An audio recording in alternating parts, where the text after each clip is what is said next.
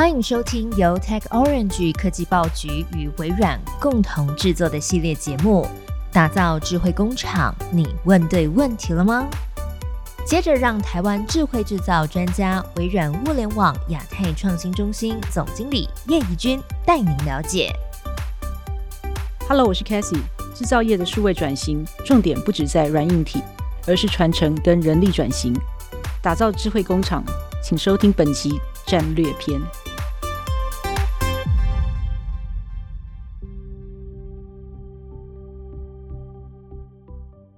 各位听众，大家好，我是叶以君，我是微软亚太物联网创新中心的负责人。那我是科技报局的主编云杰。Hello，云杰你好。主持人好，听众朋友大家好。今天很开心有这个机会，可以让我来这个节目跟你一起聊这个问题。嗯，首先我想要问一下 Kathy，好，你所服务的微软亚太物联网创新中心是如何帮助台湾的制造业者来推广智慧制造的应用落地呢？嗯，好，二零一六年，就是说大概三年前的时候，呃，那时候也是在政府经济部的支持下，我们其实创立了这个呃物联网的创新中心哦。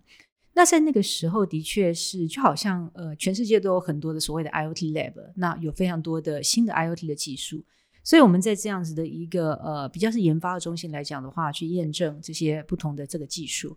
但是在往下去走到到近两年，我们也开始做了一些转型了，因为这些技术已经慢慢成熟了哦。那呃，老实说，台湾有非常多的这些硬体的厂商，在这个部分也都持续的在研发中。但是我们后来发现说，在于台湾或在整个亚太来讲的话，大家现在都需要呃用数位的技术来对他们的呃，大部分是台湾有很多的呃这个工业的物呃工业或者是制造业的这些厂商来讲的话，我们发现说它的数位化的程度跟它运用科技技术的程度，事实上可能不是那么的快，也不是那么的成熟。所以我们才在这两年，我们也让我们的这个亚太的物联网的创新中心，我们比较聚焦于这个所谓的智慧制造。那我们选择了两个题目，两个方向，一个就是呃所谓的制造业，那另外一个是跟制造业息息相关的，也就是说在能源的方面啊，因为其实制造业是一个用电大户哈，所以怎么样省电节能，然后怎么样做一个有效的一个这样子的一个应用哦，这个也是我们的一个研究的一个范围。那我们的确是研发的单位，但是为什么研发单位要这么的接近市场？其实因为在这样子领域里面来讲的话，实际掌握掌握客户的需求，然后有一个呃实际的一个测试的场域，这个对于产品研发来讲的话，都是非常非常重要的事情。所以虽然是研发单位，但其实这个单位是嗯基本上在工厂里面，在产线上面去看实做的嘛。我们蛮常有机会去跟实体的客户做这样子的一个实做。那呃，当然，其实很多的实作还是在客户的手上，因为我们不太可能，他们不太可能让外面厂商去碰碰触他们的呃实体的产线的操作，而且很多我们也是跟一些协力的厂商合作的。对所以就等于是嗯说，微软其实是高度的密切在跟这些生态系或供应链伙伴在合，作的。没有错。那我想要问一下 k a t h y 你可不可以跟我们分享一下，为什么现在这个台湾的制造业者，他们必须要来正面的思考智慧制造还有数位转型的这件事情，以及他们应该要如何开始思考这些事情呢？好，为什么现在大家都在谈智慧制造了？我觉得应该是在这几年来，当我们一开始在讲说一些科技啦、AI、IoT、云端这些东西越来越成熟以后，比较可以支持大家来做这个事情，这是一个技术的所谓的一个促成。可是我们还是从需求面来看，我们看到现在整个智慧制造的大趋势来讲的话，从过去的呃少样多量到现在，其实它的样式已经越来越多，它的量不像过去那么多，所以他们必须要更呃弹性的调整这个这样子的一个产能哈，更弹性的去挪移它的一些呃生产的一些基地，或者是呃它的一些生产的产线。那当然，呃，这几年比较大的区隔是中美贸易战。可是我们事实上也了解说，呃，过去产生产基地在中国大陆，现在很多事实上中国大陆的这样子的一个生产的 cost 也越来越高哈。我的资料是说，大概在去年十年来讲的话，中国这边的一个呃 labor cost，就是它的一些劳力的成本已经提升了大概是三倍还是四倍哦，所以它每年在提升。大家其实现在的嗯制造业来讲的话，已经受不了这么高的一个成本了。那常常说，哎，一个冬运过去，就是哪天一个过年过去，这个他的工人就损失了三十 percent，跑到别的地方去了、哦。嗯所以这些东西来讲，对于呃生产制造来讲的话，都是一个很大的风险。那另外就是呃，我们看到一个比较大的需求是说，你的客户如果现在对于你数位化的要求比较高，他希望可以更及时的掌握你的资讯来讲的话。那现在你在过去的那一种比较土法炼钢的这种生产方式，也不符合你的客户的需求了哦。所以，我们看一下看到的需求，就不外就是呃，可以更敏捷的生产，然后可以去应应现在的这个国际形势的一个变化。另外，其实也是来自于客户的要求，这样子哦。好，所以呃，回到你刚才的问题，就是说呃，这个需求是在的，那但是。我不是说一下就跳到说要用什么样的科技技术，要怎么样去做这个智慧制造，而是先去问一个我们叫做智慧制造的大宅问。大宅问就是，其实还是回到我们原来的那种最基本的问题，呃，这个叫做四个 W 一个 H，好，是 Why 为什么要导入？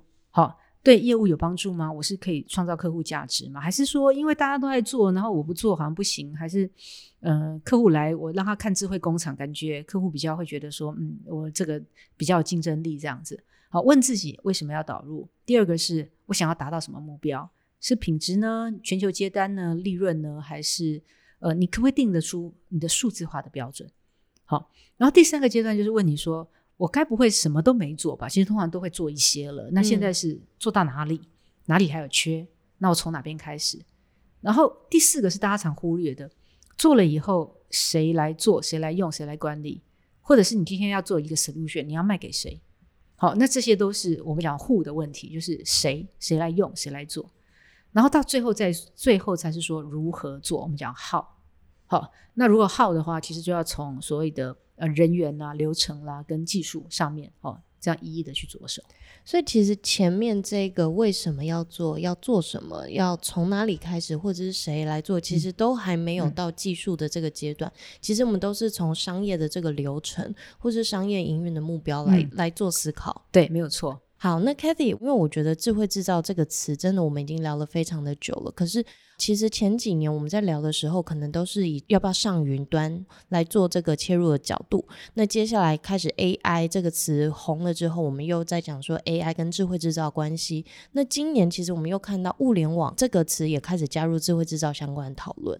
那我们在这个技术趋势之下，你会如何建议我们的读者或我们的听众来理解，重新就是把这些技术归纳跟智慧制造相关关系呢？OK，好，我觉得这个是一个蛮好的问题哦。那嗯。事实上，您刚才讲到说，从云端到 AI 到 IOT 哦，那因为台湾是个科技岛，所以大家事实上对于这种科技名词的接受度都非常的高，然后也喜欢都非常喜欢讲这些科技名词。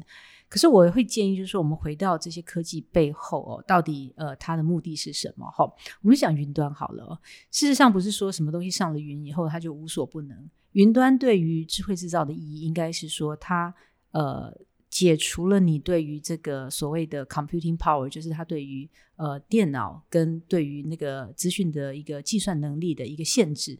那你不用再投入一个大量的这个呃机房，不用买一大堆的伺服器，不用做很多的基础建设，你就可以运用到这些的一个呃可以计算或者是做这个呃 AI 的这样子的一个能力哦。所以回过头来就是说，云端呃它可以释放你的这个计算的能力哦。所以其实智慧制造为什么讲说哎上云端，事实上是让你可以更呃快速的、更敏捷的去达到你要做的事情。好。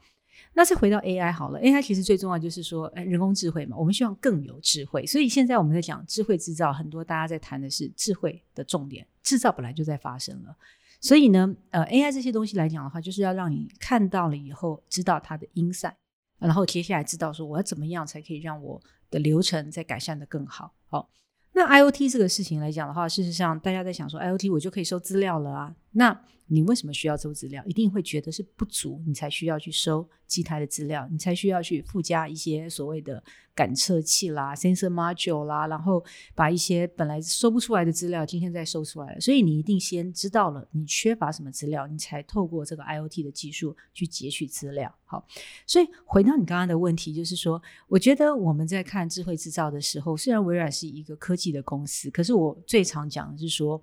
呃，不要从科技去切入，还是要从你的需求切切入。所以智慧制造说穿了，就是你希望你可以快速的让你的制造更有智慧。哦，所以云端让你比较可以快速的去打造，然后你希望你更有智慧，你知道你想要在什么地方可以多做一些改善，怎么样可以提升你的生产效能。第三就是说，诶，那我不足的资料来讲的话，我透过 IOT 来做一些截取。好，所以我觉得就是说，在看待这个事情来讲的话，我们回归到你为什么需要这些技术。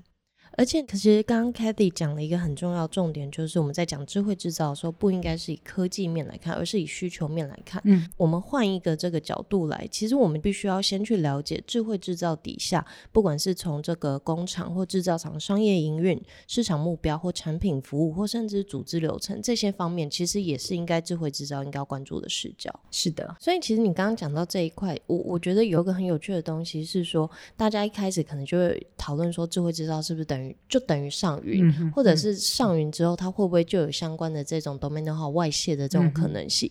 那还有另外一块，就是当大家有了这些疑问，那大家又要开始做的时候，他们又不知道应该要投入多少成本，或者是投入什么样的这样资源。其实我觉得好像有一个根本原因，就是因为他们缺乏这个阶段性的目标的定定，对不对？对。那如果我们现在要来做所谓的数位转型的目标定定，是不是有什么阶段性的目标，或者是什么样的？检查点，我们可以来一起呃分享给我们的听众朋友们。好，呃，通常来讲的话，我们大概也归纳出，就是说，在智慧制造的一个数位转型，大概有七个阶段。好，呃，七个阶段。那第一个阶段，事实上就是，哎，你今天你在你的产线上，你有很多的机台，哦，你有一些生产的机台这样子。那呃，你要怎么数位化转型？你一定要知道这个机台的效能是怎么样，所以你必须要从机台里面得到它的资料。很多人说我先做 IOT，其实就是这个意思。嗯，我先从机台取得这个资料。如果机台没有办法取得资料的话，很多人说，哎，我就用外加 sensor 的方式，或者是甚至用一些土法炼钢，说我上面加一个 camera，然后去监控它的是什么颜色的灯什么的，然后再把它用 OCR 转成呃数位化。可能过去都是所谓的 analog。好，就是呃没有办法去数字化，现在我先把它给数位化。好，所以第一个就是设备联网先数位化。好，那第一个数位化，先找到资料以后，抓到资料以后，你必须要有办法联网。为什么需要联网？因为你总是要做资料的统整跟呃做这个资料的这个分析嘛，对不对？是。所以你今天还是说啊，我我的机台如果可以取得资料，但是我还是需要透过人工去一台一台一台去抄写的话，那这个感觉就是。好像你还是很耗费人工嘛，你还是要三班去那边抄写数字，这个还是没有办法达到一个最好的一个省力的一个目标。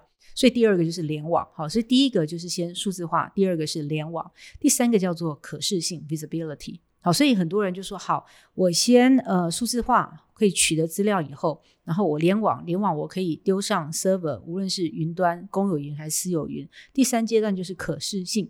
因为我看到才有感觉嘛，不然的话，老板说我今天做半天以后，你给我看到什么东西？我一定要看到说我今天生产的整个的呃效能是怎么样，所以用让数字说话好，所以可视性是第三阶段，第四阶段就是我们叫做 transparency，就是说看到，可是他告诉你什么，他的 insight 是什么，他的分析哦。所以呢，它是呃，整个它是异常，那异常的问题出在什么地方？所以我可能需要再往下再去看到说，哎，它的 root cause 跟它的呃问题出在什么地方？然后第五阶段是 prediction，就是你想要去预测。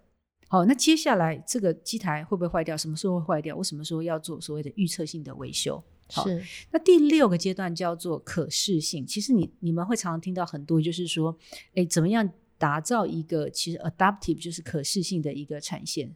那它是不是可以自动去调整，或者是今天透过人的判断再去调整，让它的整个的呃机台的运作良率可以再去提升，或者是我今天改变一下这个所谓的生产的配方，哈，然后因为我的品相改变了，所以我要改变我的生产配方，好，所以这个是我讲前六阶段，这个大部分就是所有的这个制造业大概都会先从数据化。联网，然后可视性，第四个是通透性，第五个是呃预测，第六个是所谓的可视性哦，这几几个阶段来看，所以其实一到四个阶段基本上都还是呃，停留在我们要先了解工厂里面产线上机台的真实状况。嗯，我们必须要先把这个数据拿出来，要先了解状况，我们才会有下一步的去决定说，那我要如何从呃，比如说调整产线，或者是调整人力这相关的来去做到可能未来生产相关的变化。对，没有错。那到后面来讲的话，就感觉就比较神了啊，所以很多 AI 的这些技术会进来，可预测化，然后可以自动应应嘛，哈。